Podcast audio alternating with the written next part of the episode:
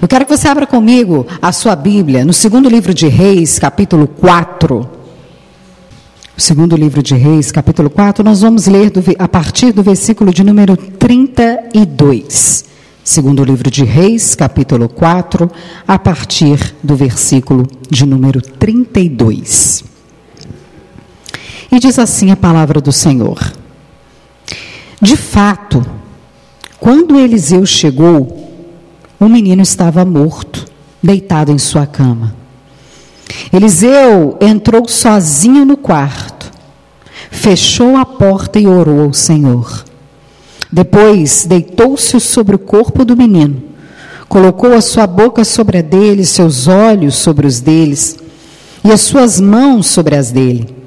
E enquanto se estendia sobre ele, o corpo do menino começou a se aquecer. Eliseu se levantou, andou de um lado para o outro no quarto e em seguida se estendeu novamente sobre ele. Dessa vez, o menino espirrou sete vezes e abriu os olhos. Eliseu chamou Geazi e lhe disse: Chame a sunamita. Quando ela entrou, Eliseu disse: Aqui está seu filho. Ela caiu aos pés do profeta e se curvou diante dele. Então pegou o filho e saiu. Feche os seus olhos.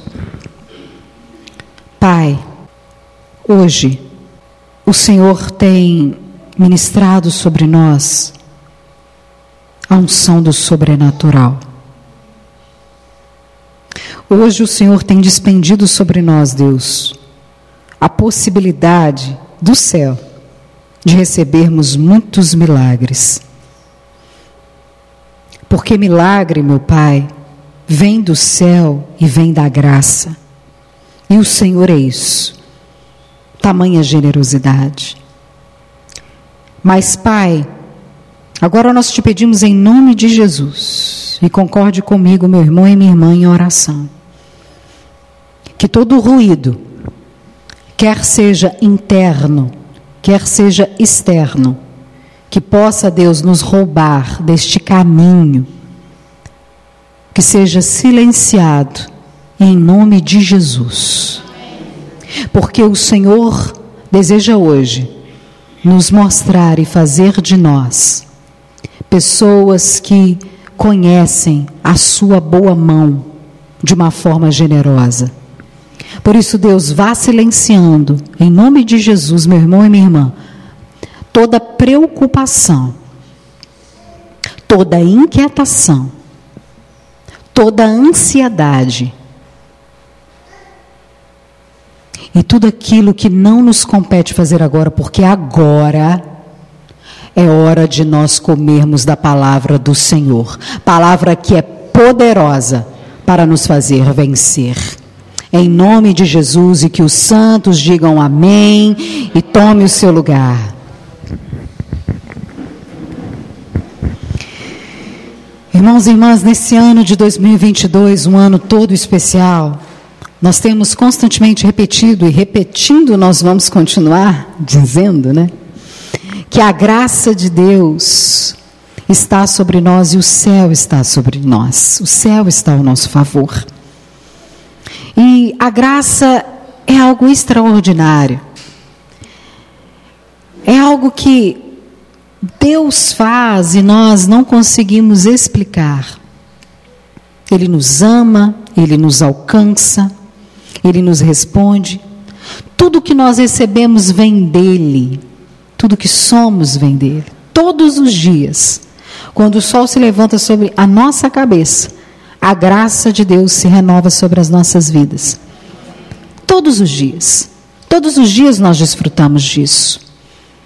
Ela está disponível para nós, para nos levar a experimentar coisas maravilhosas, tanto no ordinário quanto no extraordinário.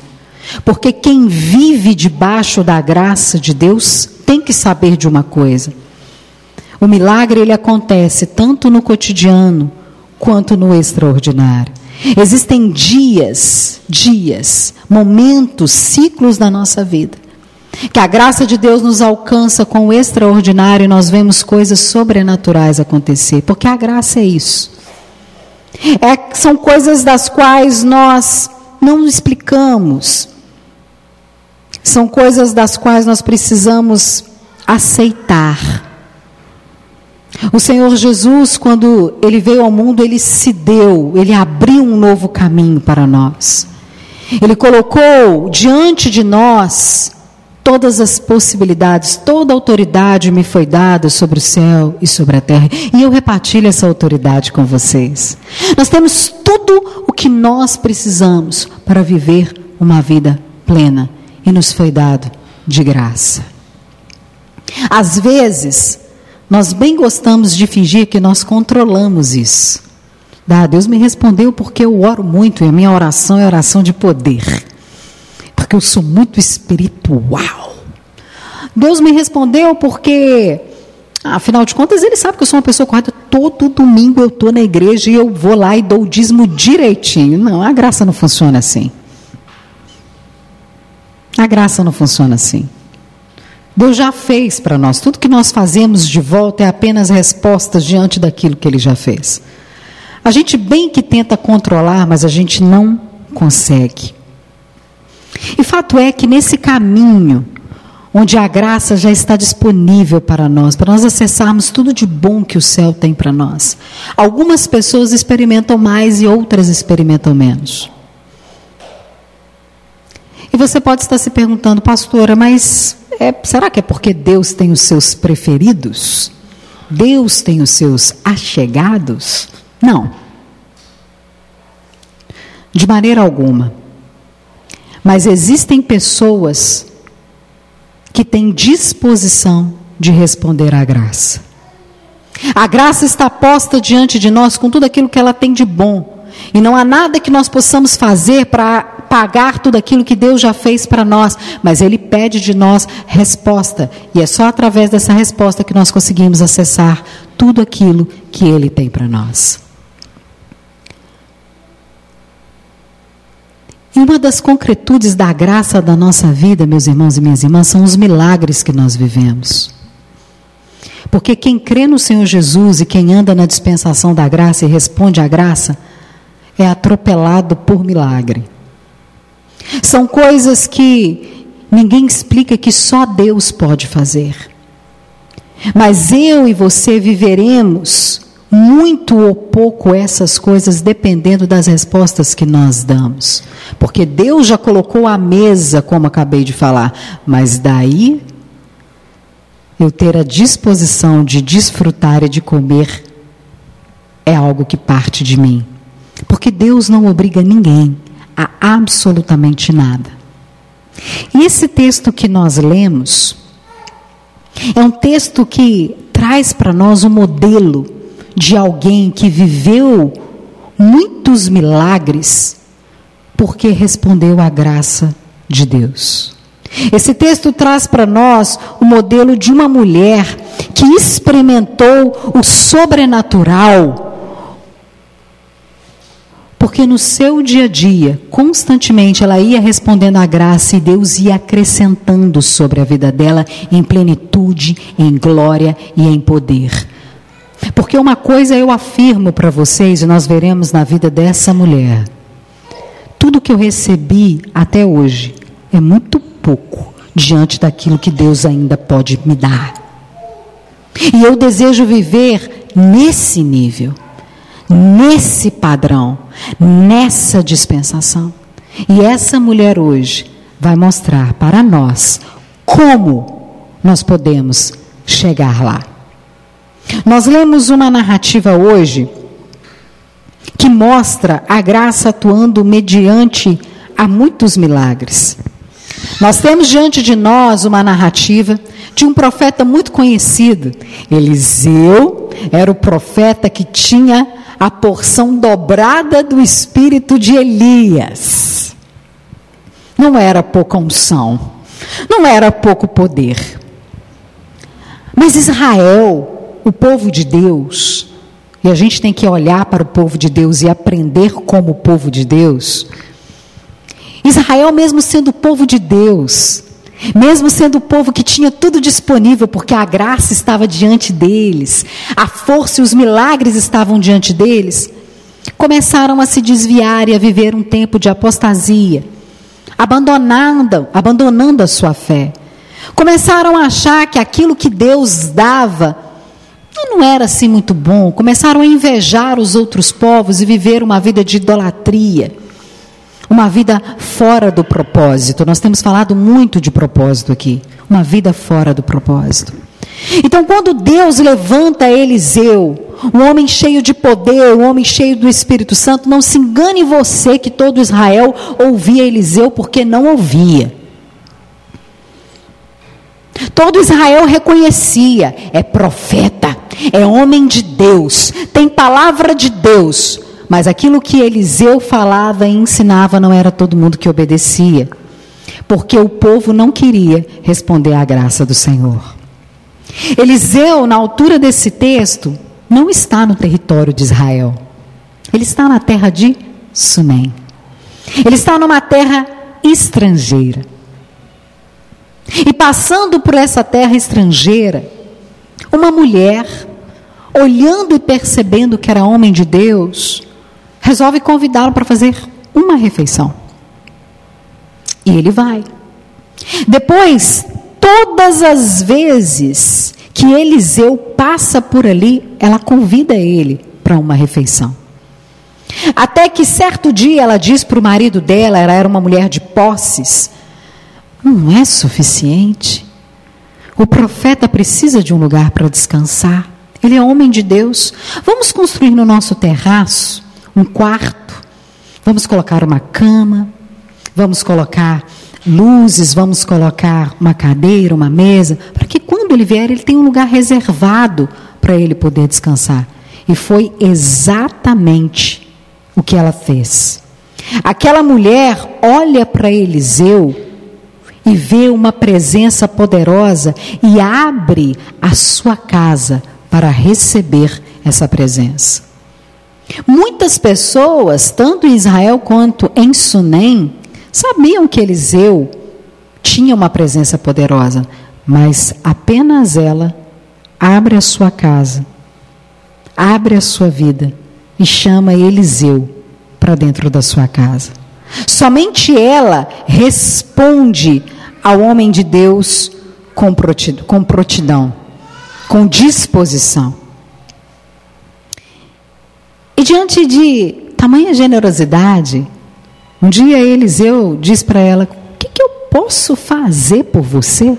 Você é tão boa.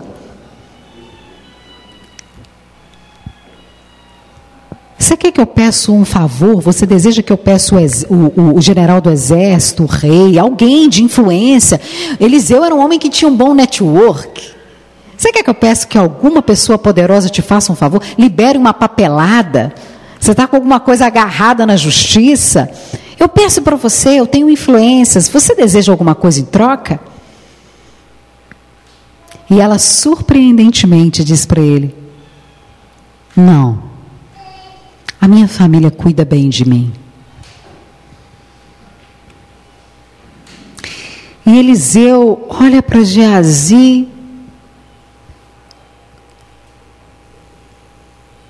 Que, que a gente pode fazer por essa mulher? Geazi diz assim: então, ela não tem filhos. O marido já é idoso. E Eliseu, já sei, chama ela aí. Ano que vem, você vai estar com seu filho no seu braço. E ela assusta. Não me dê falsas esperanças. Ou seja, ela esboça toda uma expectativa por isso a vida inteira, mas não pediu. E de fato foi o que aconteceu. Porque a palavra de Deus não volta vazia, e quando Deus lança uma palavra, ela acontece. Ela teve o seu filho. Pensa que alegria! O dia mais marcante da minha vida foi o dia que a enfermeira colocou Catarina nas minhas pernas, lá na maca. Ela nasceu e eu nasci, junto com ela. Pensa, uma mulher impossibilitada de ter filhos. tendo seu futuro comprometido, ter uns filhos, um filho no braço, um filho homem, lembrando que naquela sociedade uma mulher era dignificada através da presença masculina. Hoje, graças a Deus, nós estamos quebrando essa estrutura infernal, essa mentalidade do inferno. Ela tem o seu filho, o filho cresce, um dia vai para a lavoura com o pai trabalhar, está aprendendo os negócios da família. E de repente, meu irmão e minha irmã, o menino grita: Ai, minha cabeça! E o pai, sem saber o que fazer, muitos pais não sabem o que fazer, reticências. Manda para a mãe. Quando o filho chega, ela coloca ele no colo e diz o texto que ao meio-dia o filho morreu. No seu colo, no mesmo colo, onde ela viu nascer o novo. Ela viu tudo sendo encerrado. Morrendo ali não estava apenas um corpo, estava sonhos, estava possibilidades, estava a sua própria sobrevivência, porque ela dependia daquele filho quando o marido morresse. Porque ela poderia ser rica, mas sendo mulher, ela não teria nada, ela teria sido roubada e espoliada. E diz o texto que ela vai atrás do profeta. O marido pergunta o que está acontecendo, ela não se preocupe. E vai atrás do profeta. Jazi tenta cercar ela e pergunta para ela: Está tudo bem? Está tudo bem. E vai atrás do profeta. E diante do profeta ela clama. E a parte que nós lemos desse texto mostra Deus, com a sua graça e com o seu favor, fazendo aquilo que ele faz de melhor, tocando vidas e tocando histórias. Literalmente, Eliseu, numa representação de Deus, toca aquele corpo e aquele menino é trazido à vida novamente, porque é isso que Deus faz e é isso que acontece quando nós respondemos à graça de Deus. O céu toca a terra, o impossível se torna possível e Deus traz à existência aquilo que não existe mais.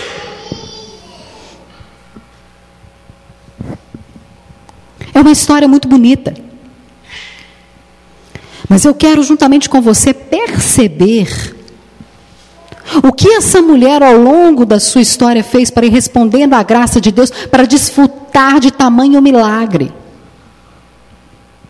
E eu aprendo com essa mulher, e a primeira lição que o Espírito nos dá é o seguinte: ela responde à graça com generosidade.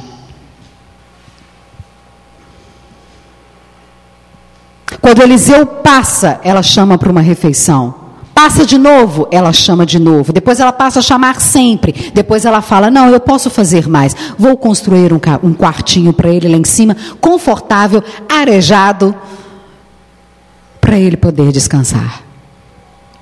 Essa mulher, ela olha para Eliseu e vê muito mais do que uma pessoa, ela vê uma presença e ela deseja ser abençoadora primeiro.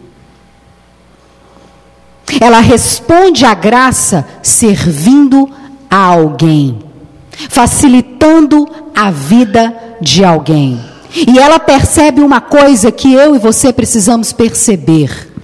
O serviço sempre deve ser feito com generosidade, porque sempre dá.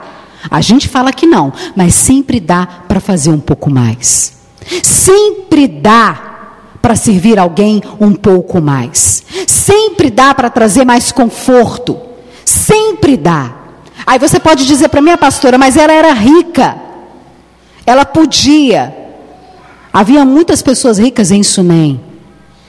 Havia muitas pessoas ricas em Israel. O próprio rei de Sunem conhecia Eliseu e adorava ouvir as histórias de milagre, mas não chamou Eliseu para uma refeição.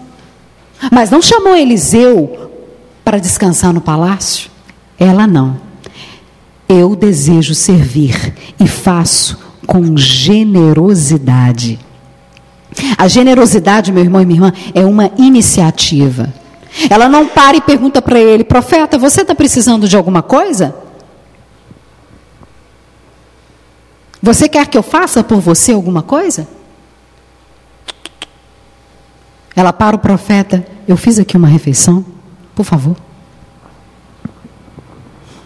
Ela para o profeta, tem um quarto lá em cima para você descansar, é tudo seu, por favor. A generosidade é uma iniciativa. E é uma chave espiritual para quem deseja experimentar milagre, porque dar é muito melhor do que receber. Era muito mais do que um prato de comida, era muito mais do que uma cama. Na cabeça dela, ela colhia muito mais do que uma pessoa, ela colhia uma presença. E a palavra de Deus diz que as pessoas que são hospitaleiras, são generosas, elas já acolheram até anjos. E essa mulher tinha essa perspectiva espiritual. Eu sirvo e eu sirvo com o meu melhor. Se eu e você desejamos acessar tudo aquilo que Jesus tem para nós, toda a sua graça milagrosa, nós precisamos aprender a sermos generosos. Generosos. A segunda coisa que eu aprendo com ela é que ela responde à graça tendo uma vida de contentamento. Ela não vive na ausência. Quando Eliseu diz assim para ela: Você quer que eu, você quer que eu interceda com o general, com o rei? Não. Meu irmão e minha irmã,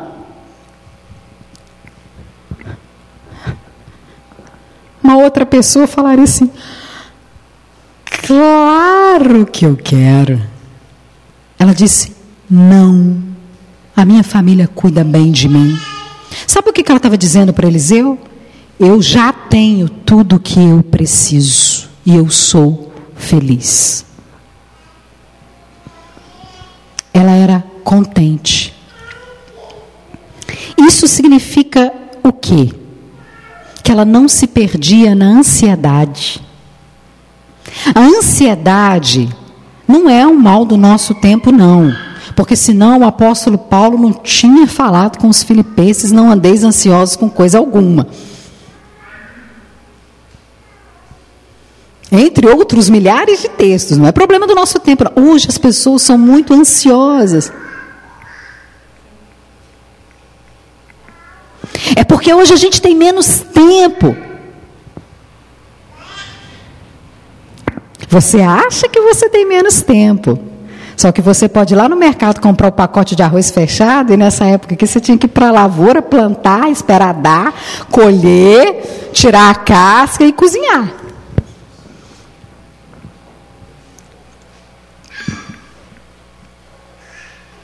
O contentamento dela faz com que ela não se perca na ansiedade do futuro. Nós somos pessoas, nós, seres humanos, gente, eu e você, lembrando que eu também estou no caminho da salvação. Sou pastora, mas estou no caminho da salvação, estou desenvolvendo, tá? Crescendo de glória em glória. Nós agora, nós costumamos perder o que nós temos agora por causa de um passado que a gente não conserta mais e por causa de um futuro que a gente nem sabe se vai acontecer.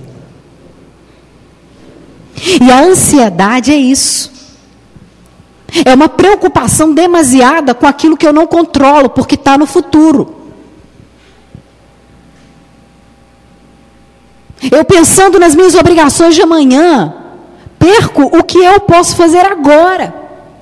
E vivo na ausência daquilo que eu não tenho e daquilo que eu acho que eu preciso. Aí você pode estar perguntando assim, pastor, ela não precisava de um filho. Gente, ela precisava de um filho. Porque, como disse, ela era rica. Até o marido dela morrer. Porque ela não ficaria com nada. Ela precisava de um filho, a sociedade funcionava assim. Ela sobreviveria se ela tivesse um filho. para dar seguimento à família e cuidar dela caso o marido morresse. O marido já era o quê? Idoso. E ao invés de se perder nessa preocupação, profeta, ainda bem que o senhor perguntou. Ora aí para mim que eu estou precisando de engravidar, porque o homem já está virando a esquina, já está muito velho.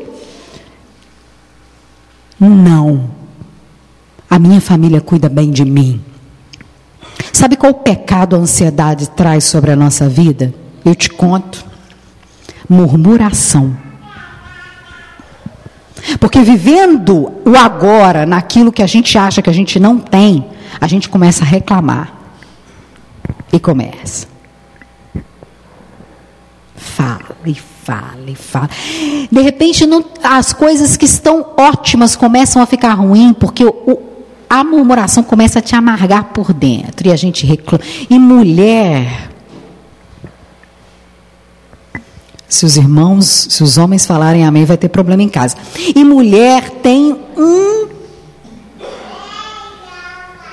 Eu não sei porquê, mas isso deveria ser estudado. Muitas mulheres têm esse hábito. Que não tem isso, que não tem aquilo, que eu tenho que fazer isso, que eu tenho.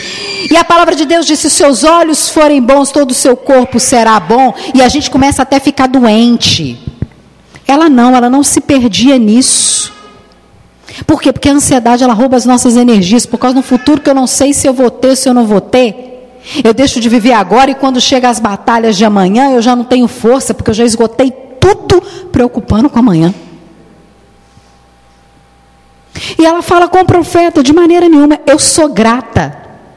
Sabe por quê? Porque tudo que eu tenho, eu reconheço que foi Deus que me deu. A minha família cuida bem de mim. Eu tenho família, eu tenho tudo. Veja bem, ela não diz eu tenho dinheiro. Ela diz eu tenho família. Eu tenho tudo. E ela responde à graça assim. E por causa desse contentamento que ela recebe por um filho que ela nem pediu. Sabe por quê? Porque quando a gente vive vida, vida de contentamento, o céu nos dá coisas que nós nem pedimos e nem pensamos. Ela não pediu. E ela engravidou e teve o filho. Porque sendo generosa e sendo contente, o céu derrama sobre ela a generosidade e dá o filho que ela precisava. Mas uma terceira coisa que eu aprendo com ela e que é extremamente importante é que ela responde à graça com sabedoria. Quando o filho morre, visualiza a cena comigo. Quando o filho morre, Ao invés dela arrancar os cabelos da cabeça, gritar: socorro, alguém me ajuda. Ela pega o menino, sobe para o quarto de Eliseu, tranca o menino lá dentro, manda chamar um servo que está lá com o marido no campo, vai olhando a temporalidade da questão. Mandou chamar lá, manda um servo para mim. Aí o marido pergunta por quê? Não se preocupe, eu vou atrás do homem de Deus. Ele fala, mas por quê? Não é festa de lua nova? Ela, não se preocupe, só manda o rapaz para mim. O jumento é vem, é selado. Ela vai até o Monte Carmelo, atrás do profeta. Essa mulher ela não se desespera, porque na altura desse texto ela já conhece o poder e a presença a qual ela estava. Ao invés de ceder ao desespero, gente, o filho dela morreu. Expirou. Foi. É uma situação onde eu e você geralmente pensamos assim: acabou. Não tem mais jeito. Humanamente falando, quer dizer o que? Ponto final. Encerrou.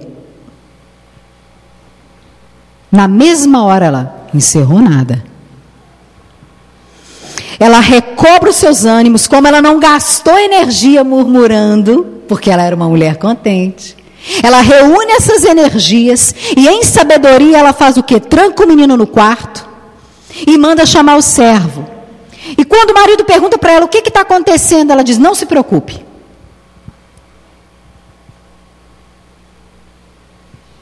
O servo chega, ela diz para ele: anda rápido e só para quando eu mandar. Geazi passa na frente dela, pergunta se está tudo bem. Está tudo bem.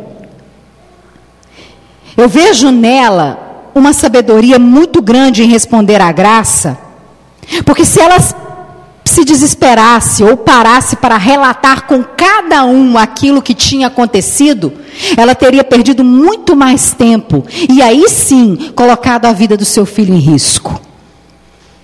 Eu aprendo com ela que às vezes nós precisamos ter sabedoria de enfrentar as coisas em silêncio. Para algumas pessoas, nós temos que olhar nos olhos e dizer: sim, está tudo bem. Porque elas não podem te ajudar. O marido não podia ajudar, o servo não podia ajudar, Geazi não podia ajudar. Quem podia ajudar? O profeta. Então não é com nenhum de vocês. Eu vou na, eu vou em quem pode resolver a minha questão. Porque se ela parasse para relatar, eles poderiam atrasar. Hum, mas não vai ter jeito não. O profeta está lá no Monte Carmelo. Você tem certeza? E se ele não te... Você já parou para pensar que se ele não estiver lá, você pode perder a sua vida?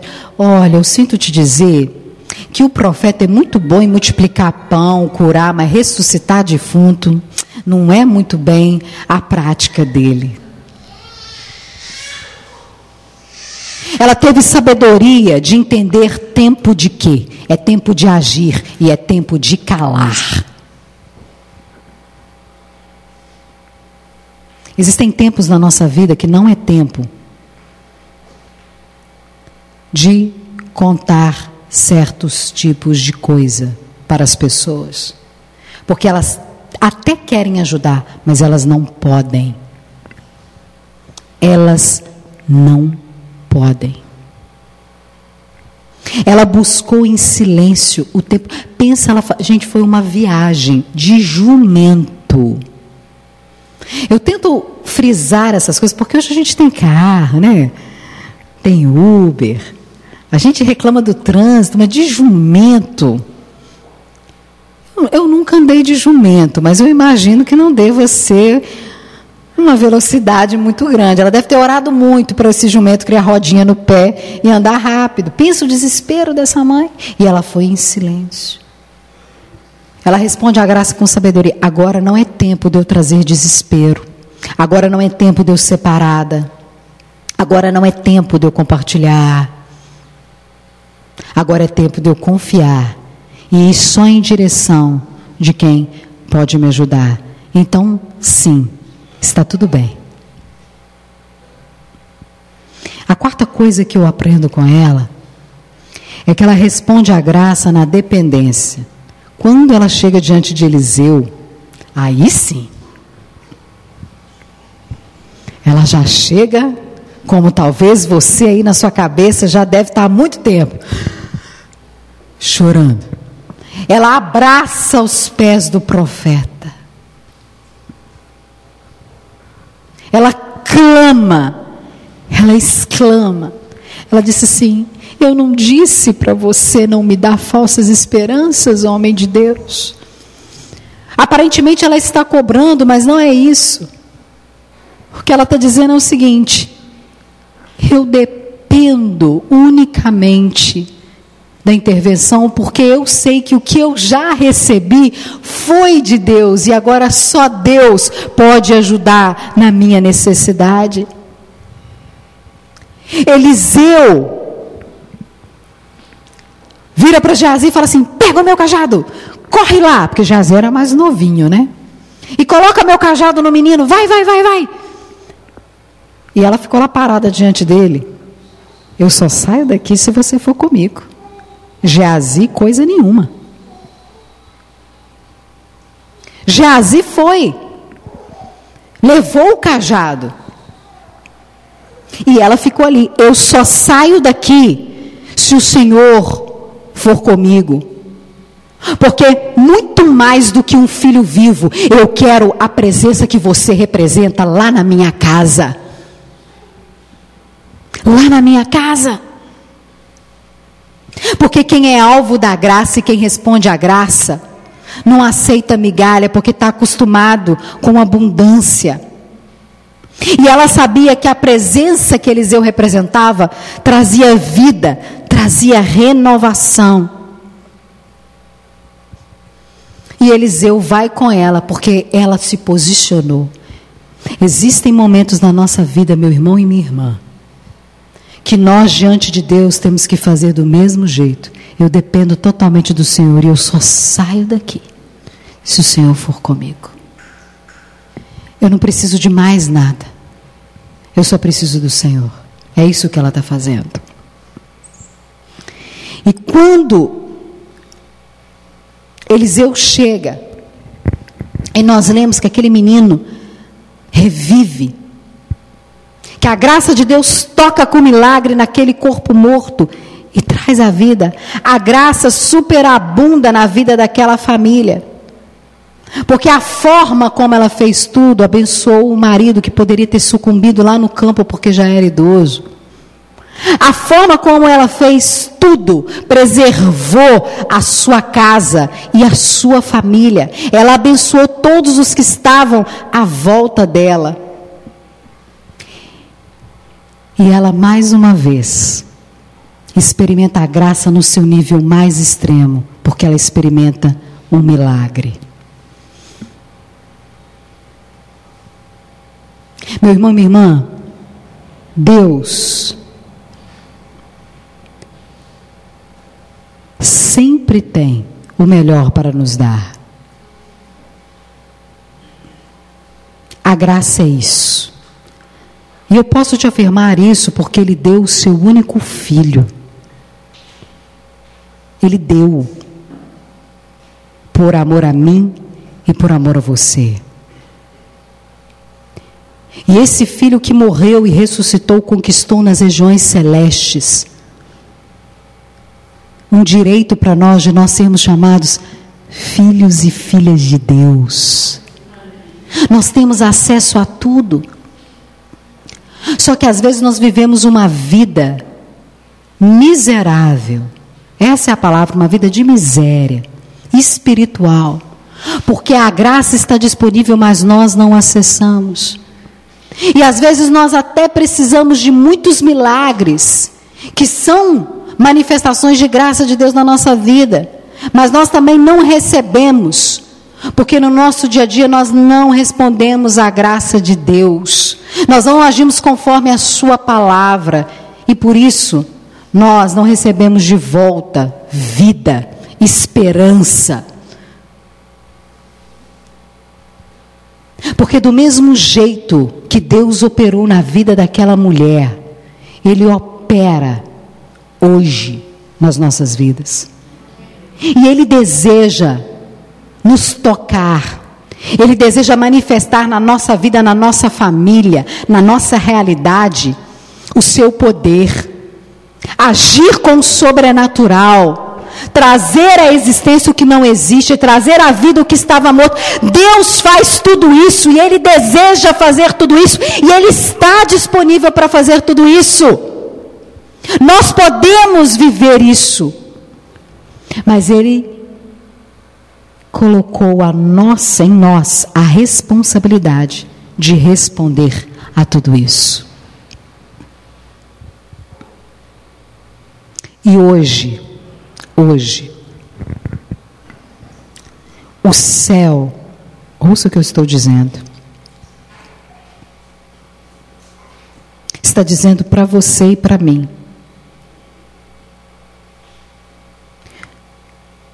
que o milagre, o sobrenatural está disponível agora para você.